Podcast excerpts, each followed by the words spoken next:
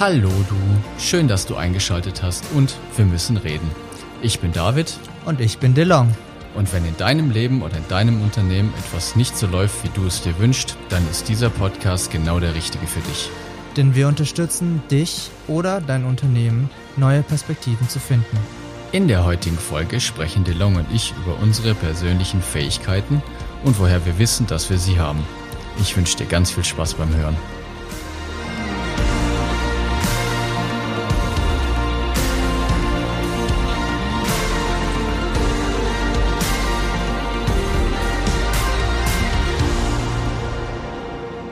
Ja, hallo mein Lieber.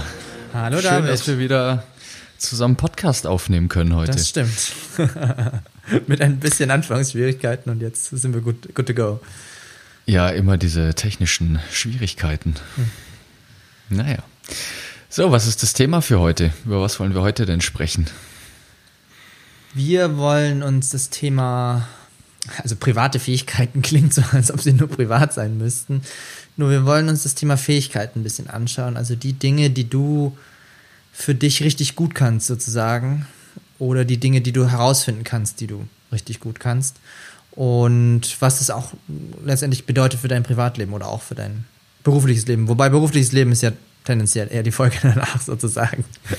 Was das für Auswirkungen hat. Ja. Ja, genau. Und wir haben ja schon rausgefunden, dass du auf jeden Fall Detailsortierer bist in dem Fall und schon mal auf jeden Fall gut Geschichten erzählen kannst. Was sind denn andere Fähigkeiten, von denen du glaubst, dass du sie besitzt? Hey, Moment mal, glauben oder können? bist? Das ist ja das Schöne dran, das dürfen ja andere beurteilen, oder? Ich, ich glaube, ich kann sehr gut mit Kindern.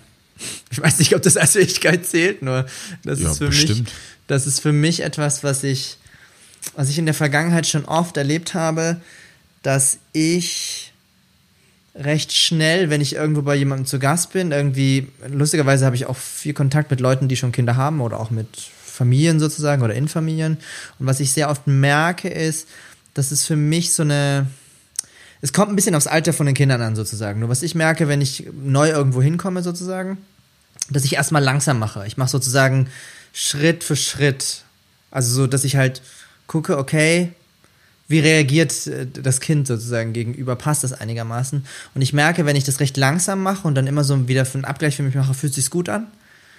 Dass ich mich dann auf, auf lange Sicht auf dem Kind näher und irgendwie dann zwei Stunden später sind wir, yay, lass uns spielen. Und dann zerrt mich das Kind in der Regel so durch den ganzen Raum durch sozusagen und lass uns das spielen und ich muss dir das zeigen. Und das ist für mich immer ein, ein kleines Highlight. Das ist immer so, ich finde das immer sehr cool. Und das erinnert mich auch noch an was anderes ist, dass ich, und ich finde, das geht in eine ähnliche Richtung. Ich kann auch mit Hunden sehr gut. Ich weiß nicht, ob das daran liegt, dass ich ein Hundemensch bin oder nur ich, ich ja, ein Hundeliebhaber sozusagen. Ich habe keinen Hund, nur ich finde es cool zu beobachten, dass wenn du bei einem Hund sozusagen ihr riecht euch gegenseitig. Das finde ich eigentlich ganz schön. Da, ich weiß nicht, ob der da, daher kommt, sozusagen, dieser Spruch, ob man sich gegenseitig riechen kann.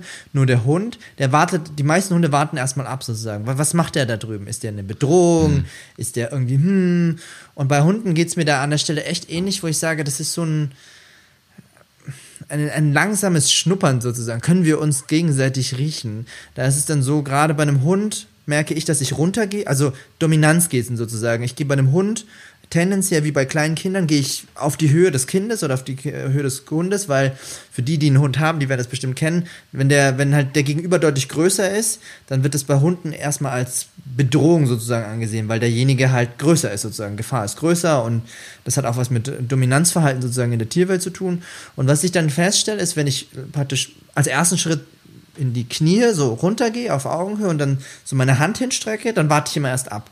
Und ich habe mir das jetzt neu angewöhnt, das habe ich neu beigebracht bekommen, ist bei einem Hund immer den Hund als erstes kommen lassen, sozusagen. Also immer erst so die Hand hinstrecken und nicht versuchen, gleich irgendwie zu streicheln oder sowas. Das finden die unangenehm, sondern der kommt her, der schnüffelt meine Hand und dann leckt er mich entweder, leckt er meine Hand ab oder er wartet noch mal ein bisschen kurz. Nur in der Regel, die meisten Hunde, finde ich total spannend, die lecken mir dann die Hand ab sozusagen, wenn die mal ein bisschen geschnüffelt haben. Und ich glaube, es ist nicht nur, weil ich irgendwas Bestimmtes gegessen habe, sondern das ist so ein Zeichen von, und da kenne ich mich nicht gut genau aus, nur ich, das meine Wahrnehmung ist, ja, wir können miteinander sozusagen, wir können es mal versuchen. Und dann lässt er mich normalerweise auch näher ran. Und das ist so eine, ich näher mich da praktisch langsam an und immer wenn ich ein gutes Gefühl habe oder der Hund ein gutes Gefühl hat, dann ist halt das Lecken oder sonst irgendwas. Und das ist für mich sowas, wo ich sage, ist eine Fähigkeit so, ich weiß nicht, unter was wird es fallen? Social Skills. Es ist Social, ja, doch, ich würde sagen, es ist definitiv, es ist, es ist Social ja, gehört Skills. bestimmt mit dazu. Ja. Also ich, ich merke es auch gerade dort, wo wir im Impact Hub sind oder bald nicht mehr sind sozusagen, da ist es so, dass spannend für mich eigentlich zu beobachten, wie sich langsam für mich so ein kleiner Mikrokosmos aufgemacht hat, wo ich mal jemanden angelächelt habe sozusagen und dann irgendwie mal mit jemandem Kaffee getrunken habe und dann ist eine andere Person, die irgendwie interessiert an unserem Produkt ist und dann habe ich ein längeres Gespräch da und so ist, ist es immer Stück für Stück habe ich so kleine Bausteine sozusagen gehabt, wie bei so einem Lego. Ich habe mir so mein kleines Haus gebaut sozusagen bei, bei denen und ich finde es schön jetzt zu sehen, dass auch wenn wir gehen sozusagen als Firma, dass ich merke, dass da ist eine, da ist eine, eine gute Verbindung da. Ich wurde jetzt zum Beispiel zu einer Spielenacht eingeladen, sozusagen. Die Leute wollen mit mir in Kontakt bleiben. Und da merke ich, dass diese kleinen Dinge, die ich vorher gesät habe, wie bei so einer Pflanze sozusagen. Wenn du eine Pflanze gießt, dann immer schön gießen und dann gucken, okay, lässt sie jetzt den Kopf fallen oder ist es tatsächlich, lässt sie das Köpfchen gestreckt? Und genauso ist es da. Für mich ist es wie so eine Art Pflanzengießen sozusagen. Es ist so ein, gucken, was passiert, gießen. Ja. Dann irgendwas Erde ja. austauschen und immer so kleine Schritte sozusagen oder kleine Bausteine, die dir versorgen und ich kriege ein Feedback von der Pflanze. Und so ist es für mich auch ja. im Impact Hub gewesen. Das war für mich wie eine Pflanze, die ich gegossen habe. Und jetzt merke ich total, dass wir Tests dort fahren, dass die Leute mit mir in Kontakt bleiben wollen und das, obwohl wir gehen wollen. Es fühlt sich für mich nicht wie ein Abschied an, sondern eher wie ein für ein, ah cool, wir werden bestimmt irgendwie noch Kontakt haben, sozusagen. Ja. Ja. ja. Nochmal zurück zu der Hundegeschichte, die ja. fand ich ganz cool. Wo du es gesagt hast, erinnere ich mich an eine, an eine schöne Szene, das war Weihnachten. So, und ich bin mit meinem Bruder, mit meinen beiden Brüdern beim Kumpel von denen und die haben eine gigantische Hütte, unglaublich riesengroß mhm. und unten Billardtisch. Und die haben drei Hunde. Und unter anderem so ein, ich weiß gar nicht, wie sich das nennt, schwedischer Wolfshund oder sowas. Also ich habe noch nie in meinem ganzen Leben so ein großes Tier gesehen.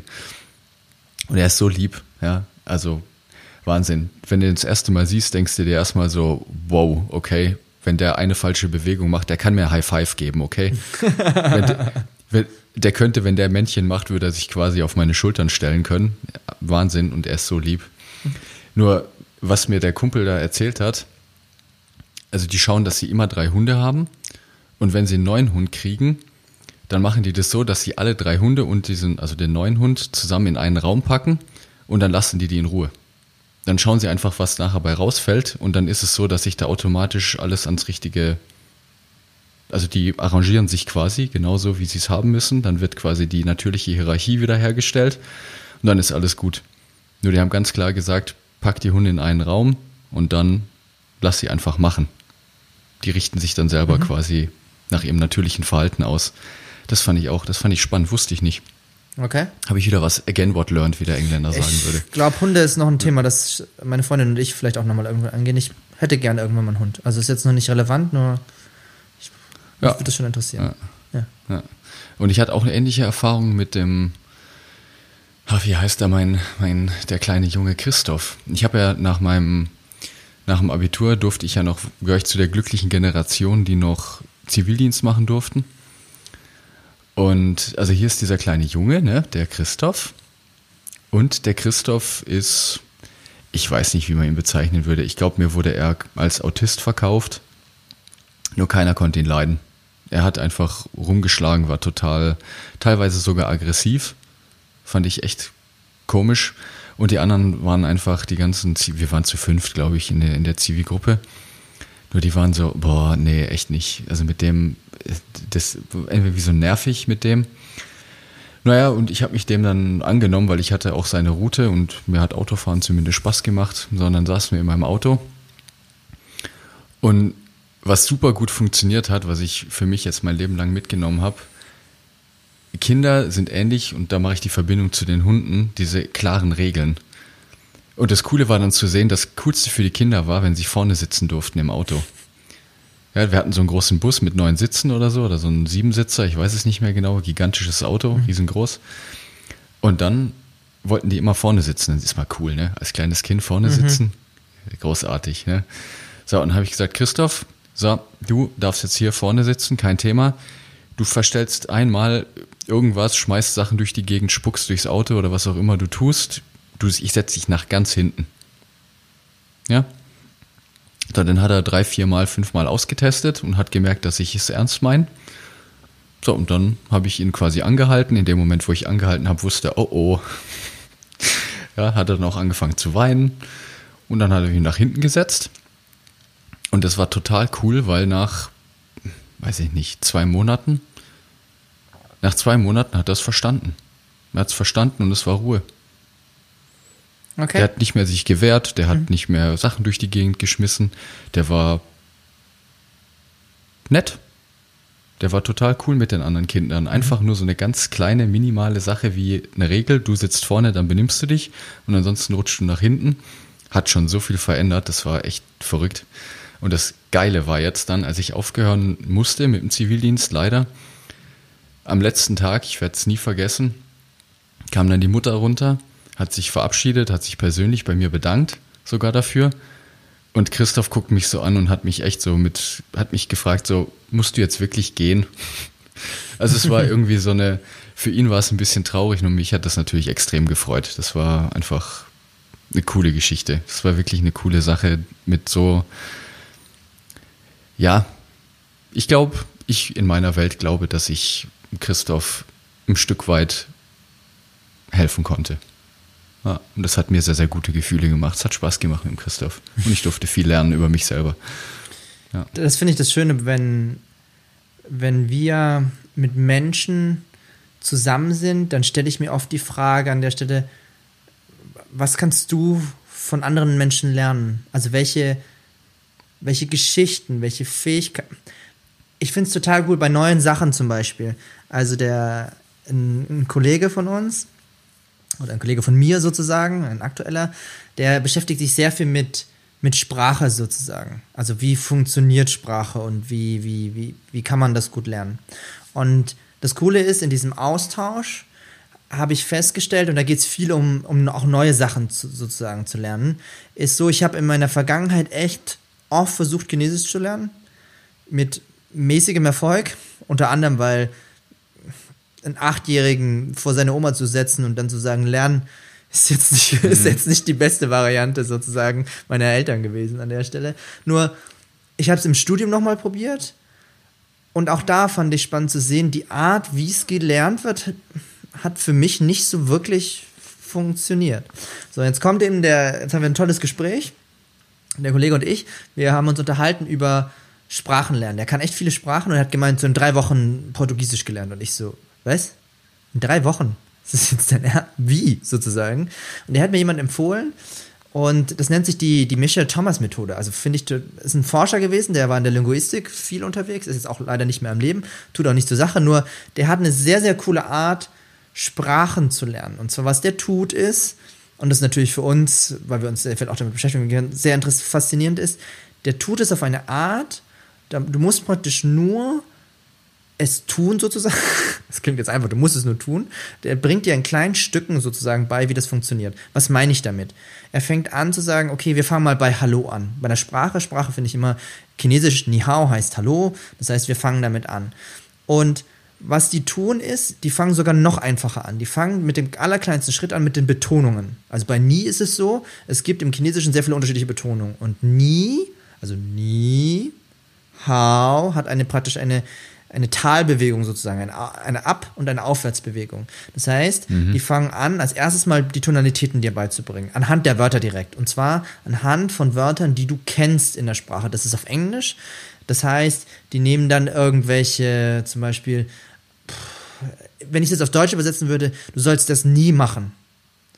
Das auf jeden Fall nie tun. Das heißt, sie nehmen praktisch die Tonalität von einem Wort, das du kennst, und bringen dir in kleinen Häppchen bei, wie du die Tonalität mit Wörtern kombinierst und dann mit ganzen Sätzen. Und das fand ich super faszinierend, diese Methode, weil ich super schnell jetzt auf eine Art Chinesisch lerne. Ich höre es einfach auf dem Weg zur Arbeit oder sonst irgendwo. Und ich kann echt schon cool. viele Sachen, die ich vorher nicht Also, das hat mich total begeistert, diese Methode, wo ich gedacht habe, wow, wo kommt der denn her? Und der lässt sich auch mit allen Sinnen lernen. Also, es war richtig cool, was das Thema Lernen angeht. Und ich merke auch immer wieder, wenn ich in anderen Bereichen neue Sachen lernen möchte, zum Beispiel Surfen, also ich kann, das können ist übertrieben, ich stehe auf dem Brett im Meer sozusagen und es funktioniert irgendwie. Nur ich habe jetzt das Wellensurfen angefangen, weil es das hier in München gibt. Und es war am Anfang auch so, ich, ich habe früher dazu tendiert, alles auf einmal machen zu wollen. Also dieses, ich muss jetzt fahren und lenken und auch noch das Wichtigste, cool dastehen sozusagen. Und ich habe mir jetzt. Ja, total wichtig. Das, ja. das cool dastehen ist total wichtig. Ja. Und ich habe jetzt mit dem Surfen angefangen und da habe ich gemerkt, das ist was Neues für mich. Also ich habe echt. Eine stehende Welle ist ein ganz anderes Gefühl. Und was ich sehr cool finde, was sie an der Floßlände tun, ist, es wird dir beim Einstieg geholfen sozusagen. Ich kann mir echt vorstellen, oder ich konnte mir richtig gut, kann mich richtig gut zurückerinnern sozusagen. Ich war am Rand gesessen und ganz ehrlich, das Brett ist mir die ganze Zeit abgehauen. Und dann ist jemand zu mir gekommen, der hat gesagt, hey, mach langsam, fang erstmal mit rechten Fuß aufs, auf, oder Entschuldigung, linken Fuß praktisch da oben aufs Brett sozusagen, dass das Brett stabil auf der Welle ist. Dann stellst du den rechten noch drauf, damit du praktisch einen Druckausgleich machen kannst. Fang erstmal an, ein Gefühl für die Füße zu kriegen, wenn du auf diesem Board stehst. Und das war für mich ein totales Highlight, weil die Art von Lernen mag ich, wenn praktisch jemand von außen sagt, hey, entspann dich, wir machen Schritt für Schritt, wir fangen langsam an sozusagen, ich zeige dir, wie alles funktioniert und es vermittelt mir immer ein gutes Gefühl, weil ich dann eben diese kleinen Erfolgserlebnisse habe, oh cool, ich kann auf dem Brett stehen und dann bin ich weg sozusagen, weil ich sofort vom Bad runtergehe. Ja. Nur mittlerweile kann ich einfach auch easy, der Einstieg ist für mich total einfach und das ist das, wo ich, was ich cool finde, zu sehen, dass ich mittlerweile so viele Einzelschritte wie draufstehen, vom Rand weggehen, in die Knie gehen, auf meine, auf meine, sozusagen, auf meine Bewegung, auf meine Körperhaltung, auf meinen Schwerpunkt sozusagen achten, hoch, runter gehen. Und ich kann jetzt noch nicht perfekt fahren, nur das setzt sich halt aus diesen vielen praktisch einzelnen Bewegungen zusammen. Das fand ich total faszinierend, wie gut es dann funktioniert hat. Und deswegen finde ich es mal neugierig, wie machst du denn das bei neuen Sachen? Also wie, probier doch mal, wie, wie, wie machst du das? Oder was sagst du dir sozusagen? Probier mal was Neues aus oder was ist, wie machst du es sozusagen?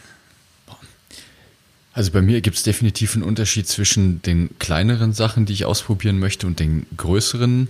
Ich erinnere mich, also das ist einfach ein Thema, was mich von klein auf schon immer begeistert hat. Fragt mich nicht warum, ist einfach so Autofahren. Ich wollte immer Auto fahren. Mhm. Und ich erinnere mich auch noch an, als mein Großvater noch gelebt hat, ich durfte schon als, ach, ich bin kaum an die Gaspedale drangekommen, hat mich mein Opa ans Auto gesetzt und wir sind dann ähm, beim Tennisclub, durfte ich dann auf dem Parkplatz rumfahren. Gut, er hatte ein Automatikauto, nur trotzdem geil. Ja, also als kleines Kind schon mal hinter so einem. Also für alle Steuer Polizisten jetzt gut weghören an der Stelle. Ja, das ist ja hier Privatgelände bestimmt. da ist es okay. Ja. ja. Na, und auch ansonsten, ich weiß ich, dass ich auf jeden Fall ich bin immer schon gerne Auto gefahren, auch als Beifahrer.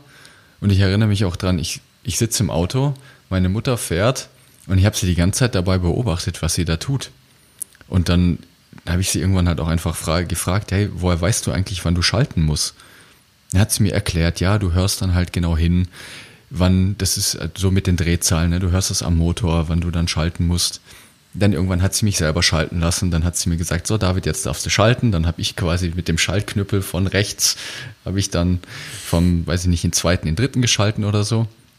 Und das ging auch gerne mal schief und dann gab es so einen heftigen Ruck und dann war auf einmal, ja, wenn du vom dritten nicht in den vierten, sondern in den zweiten zurückschaltst, dann ruckelt's mal kurz. Nur, ja, war nicht schlimm. Wir hatten eine Menge Spaß dabei. Und so hat sich das dann Stück für Stück zusammengebaut. Quasi, dass ich da extrem Interesse dran hatte und es können wollte. Ich habe auch immer so getan, als könnte ich Auto fahren. Habe mich ins Auto gesetzt, habe mir Sonnenbrille aufgesetzt, Radio angemacht.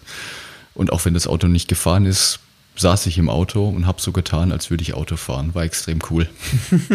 habe mir den Sitz so nach ganz vorne gemacht, ne, habe dann so geguckt, dass ich auf die Gaspedale drücken kann. Und wenn es ein richtig guter Tag war, und das weiß natürlich auch niemand, ne, habe ich auch mal die Handbremse gelöst, dann ist der Wagen so ein paar Zentimeter zurückgerollt und das ging alles auf dem mhm. Land, da waren ja keine Autos. Ja, und dann meine Nachfahrschule, das war dann relativ easy tatsächlich. Ich habe mich ziemlich, ziemlich gut angestellt. So, dann war das Fahrschule, habe ich, glaube ich, die Mindestanforderungen, also die Mindestfahrten, die ich halt brauchte, die habe ich gemacht. Danach durfte ich die Prüfung machen.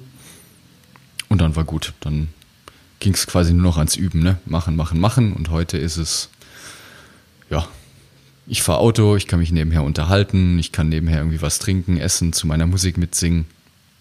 Das ist total easy. So, das sind jetzt die großen Themen. Also ich habe einfach Interesse dran, stell Fragen, tu so, als könnte ich schon, beobachte viel. Ja. Und bei kleineren Sachen, na jetzt zum Beispiel letzte Woche, letzte Woche war ich auf einem Seminar und da habe ich mir einfach vorgenommen, ich möchte mal meine Uhr am rechten Arm tragen. So, da habe ich jetzt gar nicht viel gebraucht. Ich, also, da habe ich mir einfach vorgestellt, du komm, probierst es mal aus, wie sich das anfühlt, mal eine Woche lang die Uhr am rechten Arm zu tragen, habe ich gemacht. Ich nehme das dann einfach vor und dann tue ich das. Ja. Genau. Wie ist denn bei dir? ich habe mir jetzt die Frage gestellt, genau, wir haben ja jetzt schon viel erzählt sozusagen, was, was hat das jetzt mit, das alles mit privaten Fähigkeiten sozusagen zu tun? Und ich glaube, es ist wichtig, zumindest geht es mir so, mal herauszufinden, was tut dir gut sozusagen. Also was sind die Dinge, die du gut kannst, weil ich, ich habe eine These. Ich glaube, dass alle Dinge, die wir privat gut können oder wo wir ein Gefühl dafür haben, ob wir sie gut können, die können uns in so vielen Situationen sozusagen helfen. Also ob das jetzt gegebenenfalls im Beruf ist, in den Beziehungen, die wir haben oder in den Tätigkeiten, die wir gerne machen, die uns einfach Spaß machen sozusagen. Und ich finde es wichtig, da an der Stelle,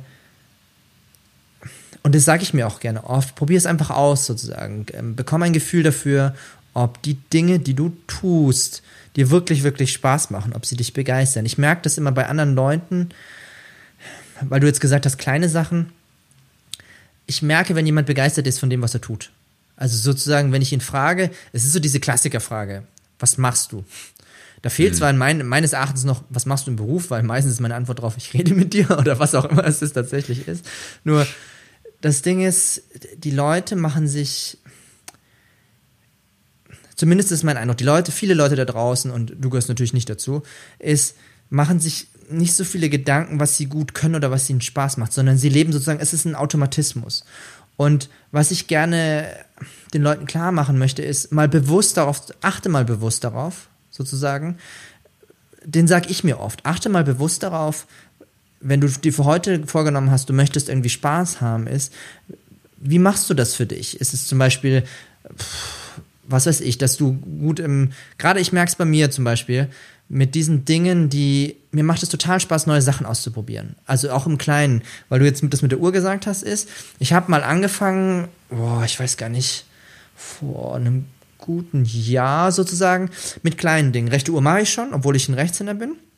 Und das total Witzige ist, ich habe angefangen mit links sozusagen, mit Stäbchen zu essen, mit Besteck zu tauschen, alles mit links, links zu schreiben.